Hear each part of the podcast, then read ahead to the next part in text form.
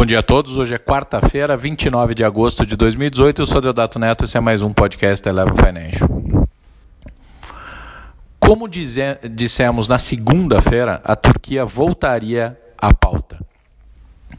Ao final do dia de ontem, começo da noite por aqui, foi anunciado que retornaram os limites das chamadas transações overnight entre os bancos na Turquia, visando dar uma percepção de que o risco sistêmico havia sido reduzido.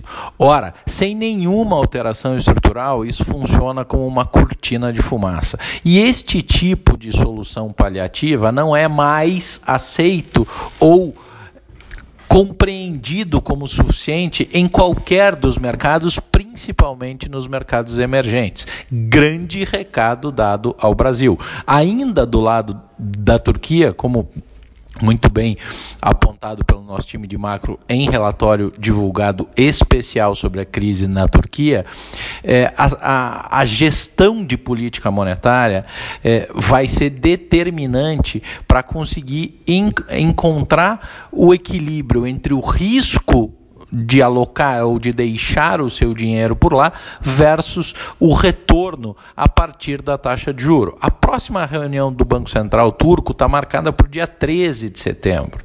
Eventualmente e em momentos extraordinários, bancos centrais antecipam as suas reuniões para tomar determinadas decisões eh, que são tratadas com um senso de urgência diferente. Talvez fosse o caso de fazer isso na Turquia, considerando que aí são duas semanas e meia de muito, mas muita pressão sobre não só sobre o mercado, como sobre a lira, sobre o sistema financeiro. Alguém que já tem um, um quadro de, de déficit muito grande está vendo a sua moeda seguir derretendo dia após dia. As, as recuperações recentes vieram, em primeiro lugar, em um, em, enquanto o mercado estava fechado por lá, dois, muito mais numa correção de fluxo do que de visão estrutural, e aí, gente, é, não tem mágica que se faça, é mais uma demonstração inequívoca de que não agir sobre o problema estrutural funciona de maneira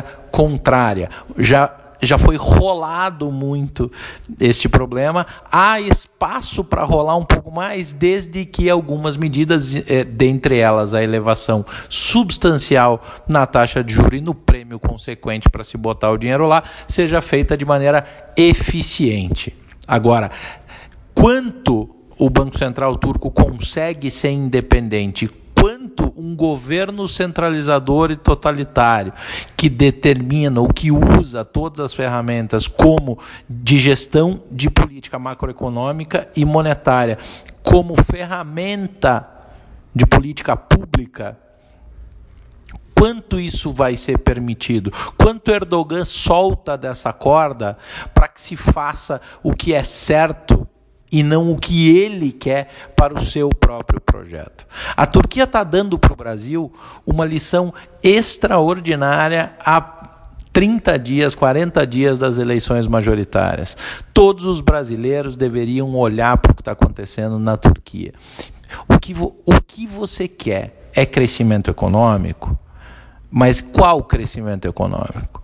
O ciclo turco foi financiado de uma maneira absolutamente distorcida, os indicadores principais de atividade foram muito positivos e o estrutural da economia deteriorado, basicamente quase destruído. Lá ainda dá tempo de agir.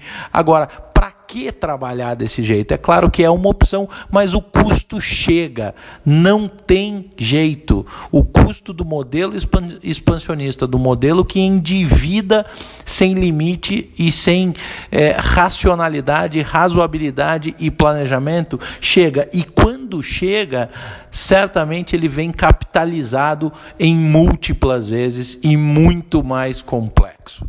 Ou seja, esse é o momento em que nós deveríamos assistir de camarote, aprendendo as lições, para que a gente compreendesse quem é que tem mais chance de nos levar para o caminho absolutamente oposto deste emergente. Emergente este que era a estrelinha dentre os pares até muito pouco tempo, exclusivamente em uma visão limitada das taxas de crescimento expansionismo irresponsável. A conta chega populismo, a conta chega. Não tem jeito, não tem alternativa e que assim seja aqui no Brasil.